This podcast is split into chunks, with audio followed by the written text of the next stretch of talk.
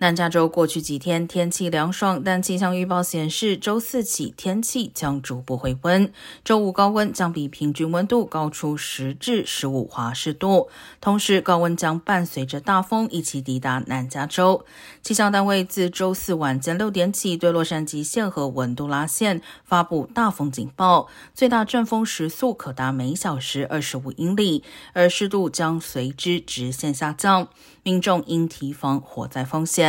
温暖干燥的天气预计将持续至周六，届时沿海一带也将出现七十七华氏度的高温，这对呈现正在燃烧的海岸大火来说是个坏消息。